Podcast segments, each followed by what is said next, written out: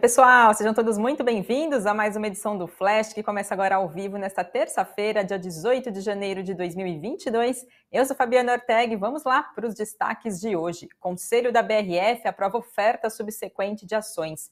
Direcional acerta compra de ativos da Cirela no Rio de Janeiro. MRV, Mitre e Iven divulgam prévias operacionais do quarto trimestre de 2021. Petrobras atinge recorde anual de produção no pré-sal em 2021. Servidores do país paralisam serviços e fazem protesto por reajustes de salários.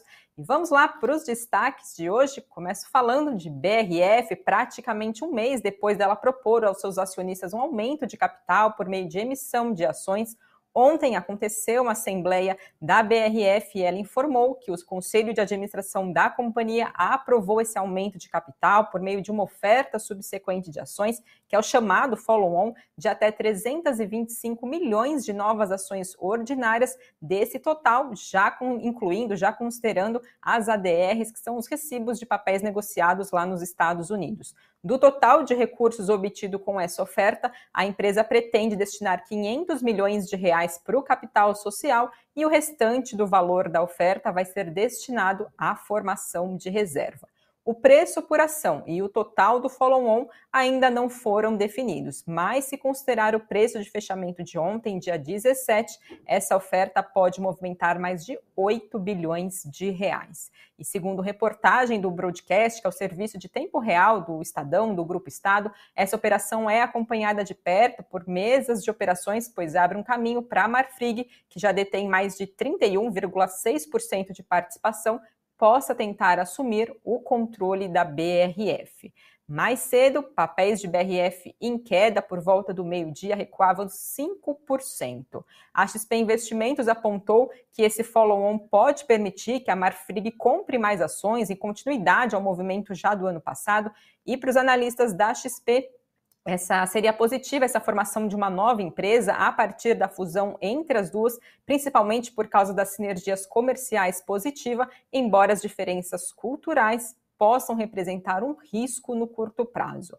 Os analistas também destacaram que a BRF está sendo negociada a um múltiplo de 5,1 vezes o valor da empresa sobre o EBIT, da capacidade de geração de caixa da companhia, abaixo do que eles consideram justo, que é de 6,1 vezes. Mas XP Investimentos mantém recomendação neutra para os papéis de BRF por causa das incertezas sobre as perspectivas da empresa, a maioria delas, segundo a XP, não relacionada aos fundamentos da companhia. Então, aí mais uma novidade envolvendo BRF.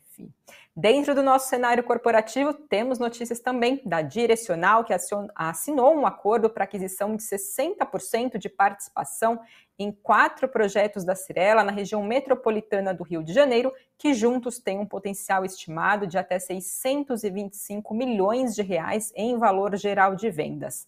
A concretização dos empreendimentos previstos ainda está sujeito à definição pelas companhias e também os assessores da melhor estrutura e também de eventuais aprovações necessárias, incluindo como, por exemplo, a aprovação do CAD. As companhias não detalharam quais são esses projetos. E segundo a Cirela, as partes acreditam que, pelas análises preliminares que foram feitas até então, vão atingir nos empreendimentos objetos, né, que vão ser então fruto dessa parceria das companhias, aproximadamente 3.560 unidades, com um valor geral de venda potencial estimado, então, de 624,7 milhões, perto aí, então, dos 625 milhões de reais. E ainda falando de aquisição, temos uma rápida notícia do Mater Dei. A rede de saúde, de saúde afirmou que o Conselho de Administração da companhia aprovou a compra do Instituto de Cirurgia Plástica e Oftalmológica em Goiás é, como parte de uma operação, esse total da operação deve ser de 250 milhões de reais a ser feita pela unidade RMDS. De acordo com o hospital, a RMDS vai ter um aumento de capital, então, de até 250 milhões de reais a ser pago pelo Mater Dei em seis parcelas, e esse negócio envolve 95,5% do instituto, segundo então informaram a, informou então a Hospital Mater Dei.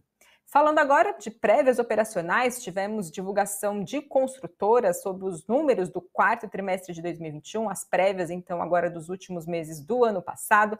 Começo falando pela MRV, que registrou um recorde histórico de vendas líquidas da MRV e Co. O total foi de 2 bilhões e 400 milhões de reais vendidos no quarto trimestre do ano passado e de mais de 8 bilhões de reais em 2021 como um todo. O valor geral de vendas de lançamento foi de mais de 3 bilhões de reais, o que representa mais de 52% em relação ao mesmo período do ano, do ano anterior, no caso de 2020, sendo então o maior volume de lançamentos da história da MRV Co com um total de 8 bilhões e 100 milhões de reais em vendas agora no ano de 2021, a plataforma MRV Co bateu pelo segundo ano consecutivo seu recorde histórico de vendas.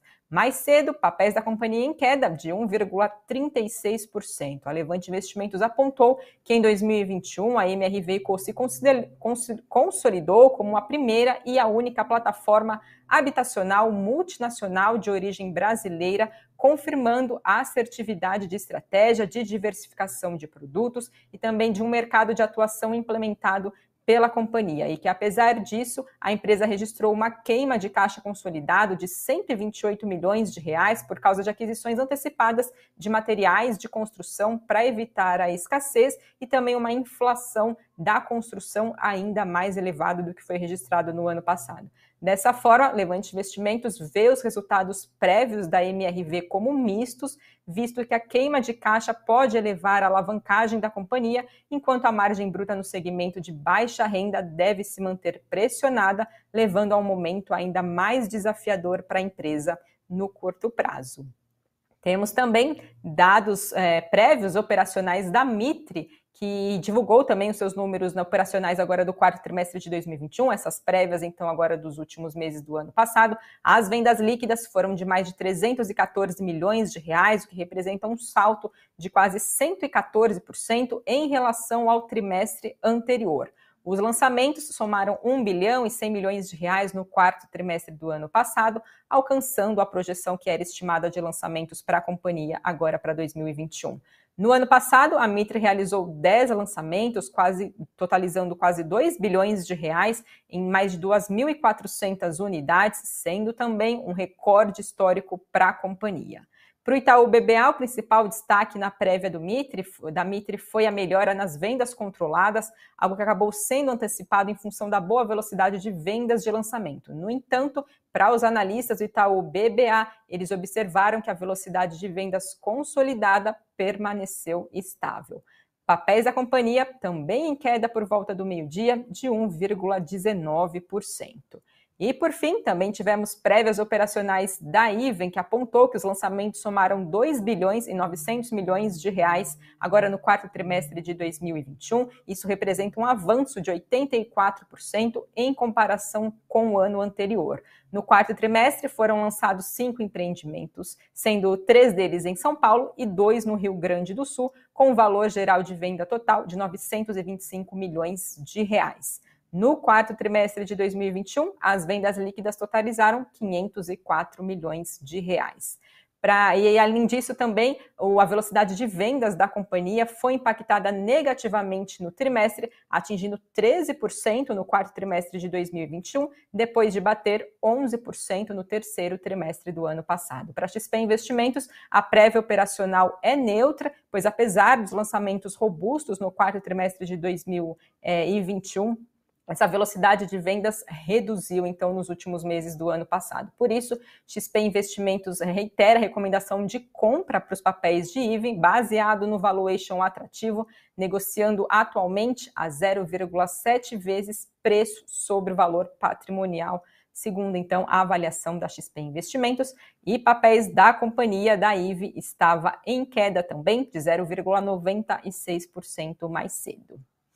Falo agora, pessoal, da Petrobras, que registrou no ano de 2021 um novo recorde anual de produção no pré-sal, atingindo 1 milhão e 950 mil barris de petróleo equivalente por dia. Esse volume corresponde a 70% da produção total da estatal no ano passado. O recorde anterior foi lá no ano de 2020, quando foi alcançado 1 milhão e 860 milhões de barris é, de petróleo por dia, representando então 66% do total de produção da Petrobras. A estatal afirmou que essa produção no pré-sal vem crescendo rapidamente e o recorde registrado no ano passado representa mais que o dobro do volume produzido na região há cinco anos. E com a manutenção do foco na atuação das suas atividades em ativos de águas profundas e ultraprofundas, a Petrobras vai continuar investindo na aceleração do desenvolvimento dos campos de pré-sal, que possuem alta produtividade, maior resiliência, baixos preços de petróleo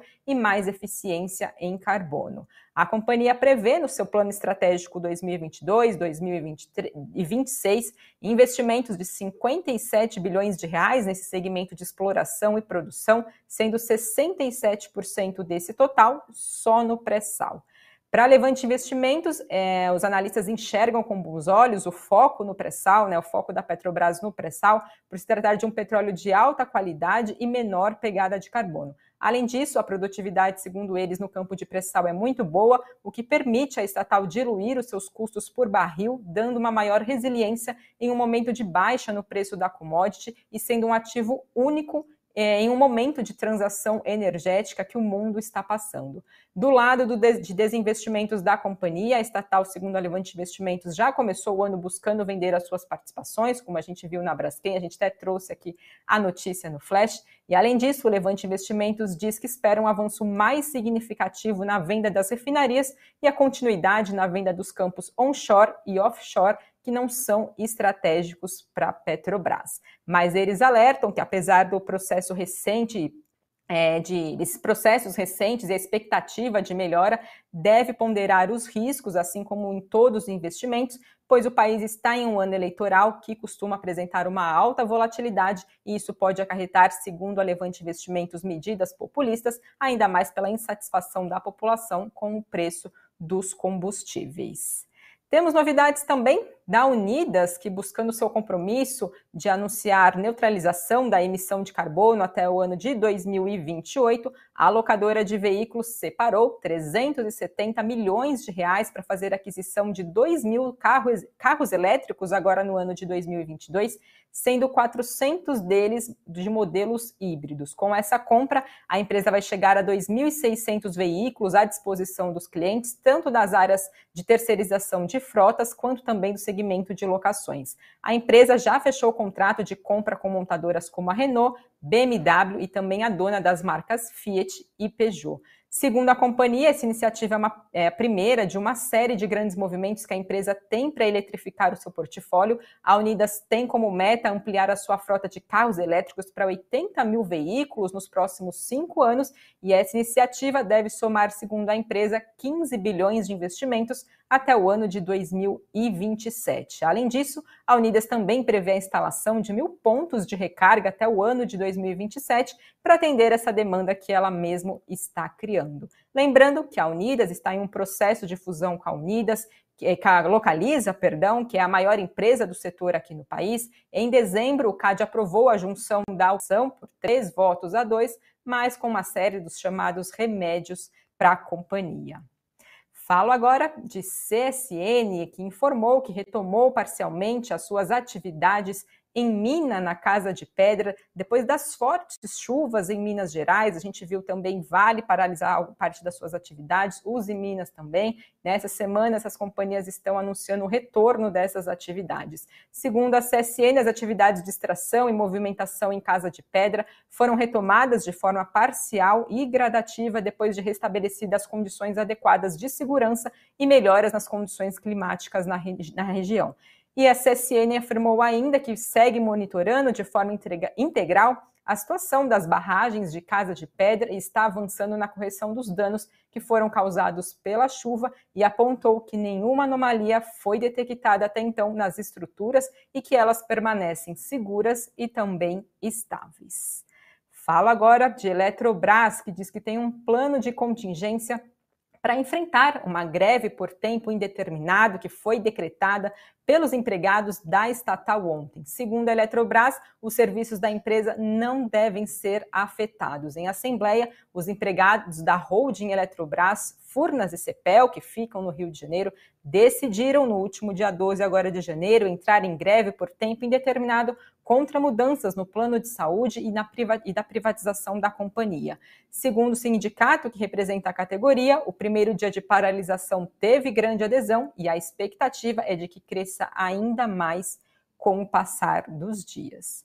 E falando do cenário de greve, de paralisações, entidades e servidores públicos federais aqui do país reuniram na manhã de hoje em frente à sede do Banco Central, lá em Brasília, em um protesto contra o governo federal na tentativa de um reajuste salarial.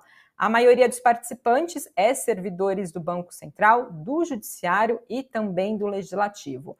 Segundo o jornal Estado de São Paulo, eram mais de 250 pessoas em frente ao prédio do Banco Central na manhã de hoje e eles prometem aumentar essa mobilização caso o executivo não conceda reajustes à categoria e também falam de uma possível greve a partir do mês de fevereiro. Ainda segundo o jornal Estado de São Paulo, por lá, durante a manifestação, existem faixas de protesto e de críticas contra o presidente da República Jair Bolsonaro e a proposta de emenda constitucional da reforma administrativa. Essa paralisação acontece às vésperas do prazo final para a sanção do orçamento agora desse ano, aprovada pelo Congresso Nacional, e é estimado que os servidores de mais de 40 categorias vão às ruas nesta terça-feira. O presidente tem até sexta-feira para sancionar essa lei orçamentária de 2022, que prevê 1 bilhão e 700 milhões de reais para o aumento do funcionalismo, inicialmente prometido para policiais. O presidente, no entanto, tem sido pressionado a recuar e não conceder esse reajuste a nenhuma categoria.